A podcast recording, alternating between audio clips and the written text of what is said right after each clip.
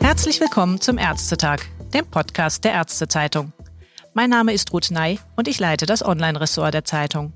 Wenn davon geredet wird, dass die Corona-Pandemie die Arztpraxen vor enorme organisatorische Herausforderungen gestellt hat, dann wird leicht vergessen, dass neben den Ärzten vor allem die medizinischen Fachangestellten, kurz MFA, einen wichtigen Anteil daran hatten, dass der Laden weiter lief, wie es so schön heißt. Dass Patienten weiter Termine und Überweisungen erhielten, die Corona-Abstriche ordentlich gemacht und ans Labor geschickt wurden und, und, und. Und diese Berufsgruppe war gerade im vergangenen Jahr auch besonderen Infektionsrisiken ausgesetzt, wie nicht zuletzt aktuelle Kassenzahlen belegen. So gab es im vierten Quartal 2020 nach der Berufsgruppe der Alten- und Krankenpflegekräfte die meisten Fälle der Arbeitsunfähigkeit wegen Covid-19 in der Berufsgruppe der MFA. Laut AOK hatten diese bis zum Oktober sogar an Platz 1 gelegen. Eigentlich eine traurige Statistik, vor allem, wenn es dann darum geht, dem Lob für diese Berufsgruppe in der Politik auch eine entsprechende Corona-Prämie folgen zu lassen, so wie andere sie bereits erhalten haben und wie sie aktuell auch für Klinikmitarbeiter vom Bund erneut geplant wird. Das stößt nicht nur dem Hausärzteverband oder dem Virchow-Bund sauer auf. Im heutigen Podcast möchte ich nämlich direkt zwei MFA zu Wort kommen lassen, die sich in einem Leserbrief an die Ärztezeitung zuvor mit deutlicher Kritik an den Plänen der Bundesregierung zu Wort gemeldet hatten. Hallo Frau Göllner und Frau Pieper. Ich begrüße Sie jetzt ganz herzlich am Telefon. Hallo, hallo. Sie arbeiten beide schon länger als MFA im Beruf. Vielleicht können Sie mal erzählen, wie lange Sie schon arbeiten und was für Sie das Besondere Ihres Berufs ausmachen. Wollen Sie damit anfangen, Frau Göllner? Schönen guten Tag, mein Name ist Martina Göllner. Ich arbeite seit 1978 in der Praxis Dr. Schulze-Schei ich habe damals hier meine Ausbildung gemacht und bin auch weiterhin dann hier tätig. Meinen Beruf übe ich ehrlich gesagt aus Berufung aus und ich habe sehr viel Freude auch an meinem Beruf, mit Patienten umzugehen, ihnen zu helfen. Ich habe zwischendurch noch meine Präventionsassistentin zusätzlich gemacht und ich arbeite hauptsächlich in der Anmeldung, in der Administration ich mache hier die Abrechnung, unter anderem auch die Privatabrechnung. Und Frau Pieper, wie lange sind Sie schon mit dabei? Hallo, also mein Name ist Pamela Pieper. Ich bin hier in der Praxis seit April 2016. Ich mache den Beruf auch aus Berufung. Schon seit Kindheitstagen wollte ich im medizinischen Bereich gerne arbeiten. Ich mache auch, bin hauptsächlich bei der, vorne an der Anmeldung tätig und macht die Administration, die Abrechnung. Mhm. Sie haben aber 2016 erst in der Praxis angefangen. Wie lange sind Sie schon im Beruf als MFA tätig? Ungefähr seit 20 Jahren. Ich habe zwischendurch aufgrund der Geburt meines Sohnes ein paar Jahre pausiert sozusagen. Die Praxis, in der Sie derzeit arbeiten, was ist das für eine Praxis? Wie groß ist das? Wie groß ist das Team? Wie viele Ärzte arbeiten da? Das ist eine allgemeinmedizinische Praxis mit den Bereichen der Naturheilkunde, Chirotherapie und Psychotherapie. Hier arbeiten zwei Ärzte, ein Ehepaar. Wir sind zwei Vollzeitkräfte, zwei Teilzeitkräfte und eine Diabetesberaterin. Haben Sie da ganz spezielle Aufgaben? Sie hatten es schon mal kurz beschrieben, vorne am Empfang im Wesentlichen. Haben Sie das so unter den Kolleginnen miteinander aufgeteilt oder gibt es sogar noch ganz eigene Aufgaben, die jede von Ihnen beiden erfüllt? Also im Prinzip machen die zwei Halbtagskräfte, die sind hinten, hauptsächlich im Labor und im EKG-Bereich, aber im Grunde können wir alle untereinander auch den Arbeitsplatz wechseln.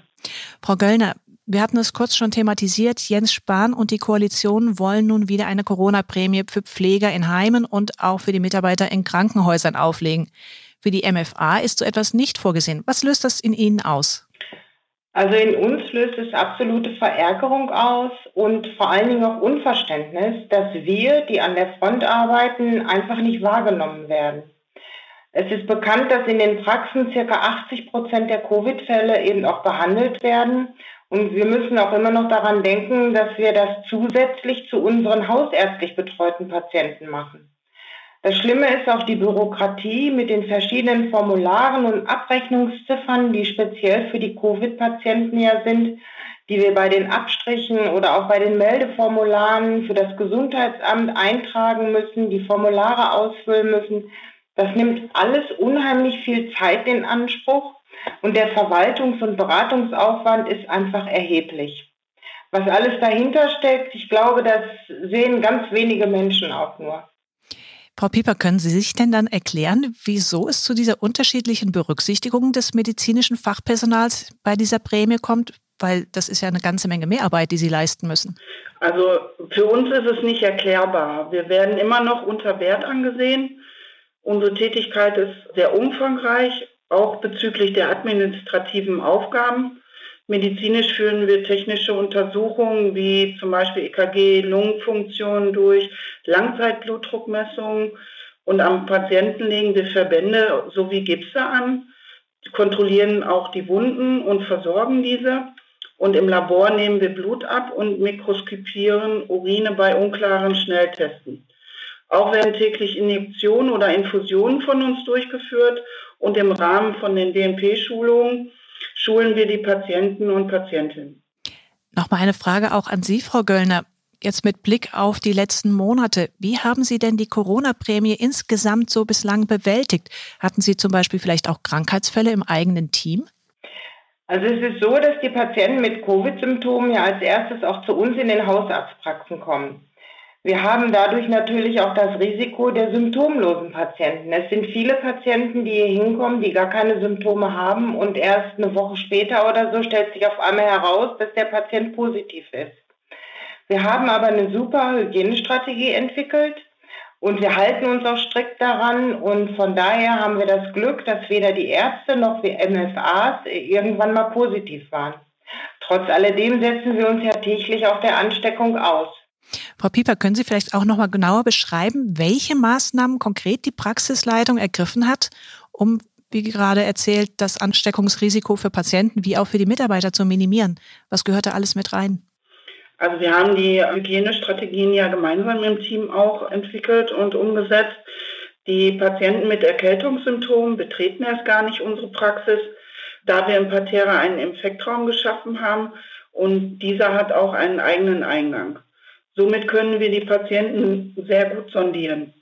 Unsere Anmeldung ist mit Plexiglas versehen worden, was aber am Anfang auch die Ärzte selber hergestellt haben. Wir tragen den ganzen Tag Schutzkittel und natürlich Masken und ähm, ein Face Shield, welches die Frau Doktor am Anfang auch selber gebastelt hatte, weil das ja nicht bestellbar war. So tragen wir bei Abstrichen auch doppelte Handschuhe. Das heißt, gerade am Anfang war tatsächlich die Arbeit auch von Mangel geprägt, genau. angefangen von den Desinfektionsmitteln, die gefehlt haben, aber auch tatsächlich die direkten Schutzmaterialien, die knapp waren. Ja, das war sehr auffällig, genau. Hatte wahrscheinlich einiges an Energie gebraucht, um dann nachher ausreichend dann auch Schutzmasken fürs Gesicht und Schutzkittel zu bekommen. Ja, das ist richtig. Haben Sie denn die Strategien dann gemeinsam im Team entwickelt, also dass man sich da gegenseitig den Ball zugespielt hat und gesagt, das müsste man eigentlich noch optimieren und hier könnte man noch was verbessern? Wir haben gemeinsam im Team die Hygienestrategien entwickelt.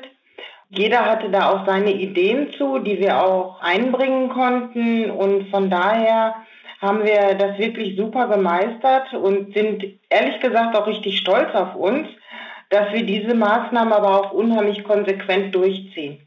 Und das wird wahrscheinlich dann auch von den Patienten entsprechend gutiert, dass sie sich dann sicher fühlen. Genau. Wie hat sich denn insgesamt die Anspruchnahme der Praxis durch die Patienten entwickelt? Im Vergleich vielleicht im ersten Lockdown, als dann die Furcht noch ganz anders war und das Ganze noch unbekannter war. Und wie sieht das jetzt aktuell aus? Gab es vielleicht sogar zwischendurch Kurzarbeit? Frau Pieper, wie haben Sie diese Phasen erlebt? Also wir haben bei uns jetzt in der Praxis gab es keine Kurzarbeit. Seit dem ersten Lockdown wurde das ganze Jahr über hauptsächlich Patienten mit Erkältungssymptomen behandelt, sowie Urlaubsreisende, Reiserückkehrer und Kontaktpersonen. In dieser Zeit wurden Vorsorgetermine, präoperative Diagnostik von vielen Patienten nicht wahrgenommen oder auch abgesagt. Das bedeutete einen Einbruch von 90 Prozent der extrabudgetären vergüteten Leistungen als Umsatzrückgang insgesamt für die Praxis.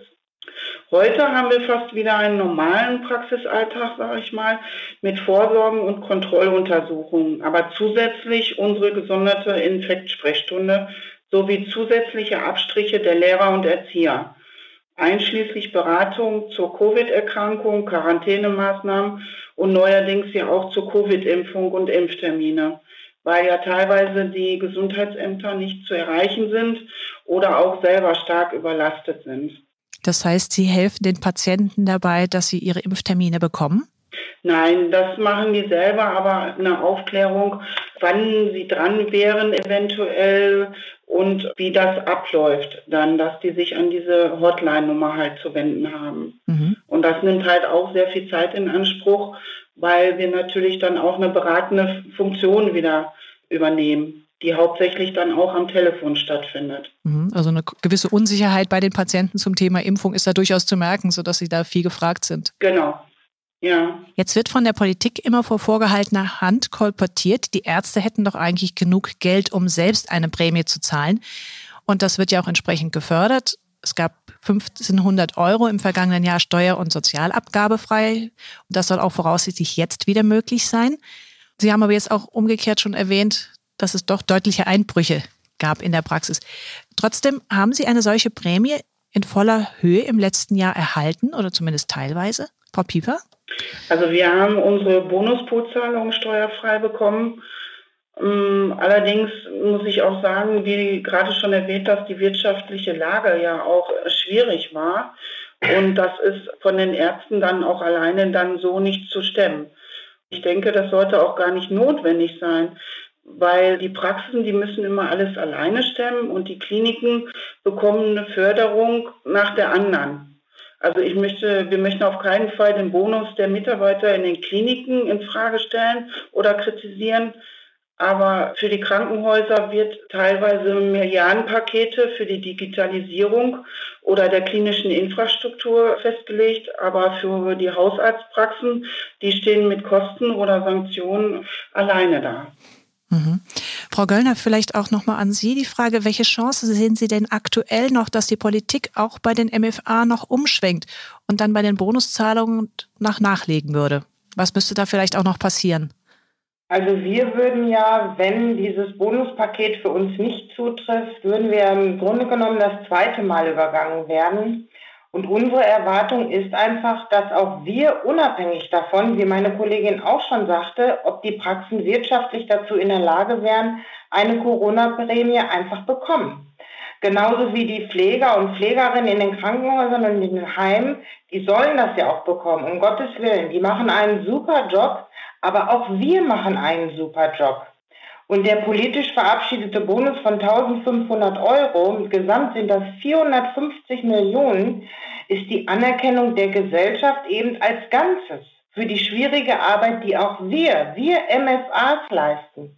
Und wir MFAs wollen natürlich auch diese gesamtgesellschaftliche Anerkennung. Und wenn man sich überlegt, dass man Beifall bekommen hat im letzten Jahr und warme Worte, ganz ehrlich, das ist keine Wertschätzung für uns. Und wir sind es einfach wert und wir möchten auch teilhaben. Ein schönes Schlusswort, Frau Göllner. Ich wünsche Ihnen viel Erfolg und drücke die Daumen, dass es da noch ein entsprechendes Umschwenken geben könnte. Herzlichen Dank für das Gespräch. Vielen Dank, wir danken auch. Dankeschön. Tschüss. Tschüss.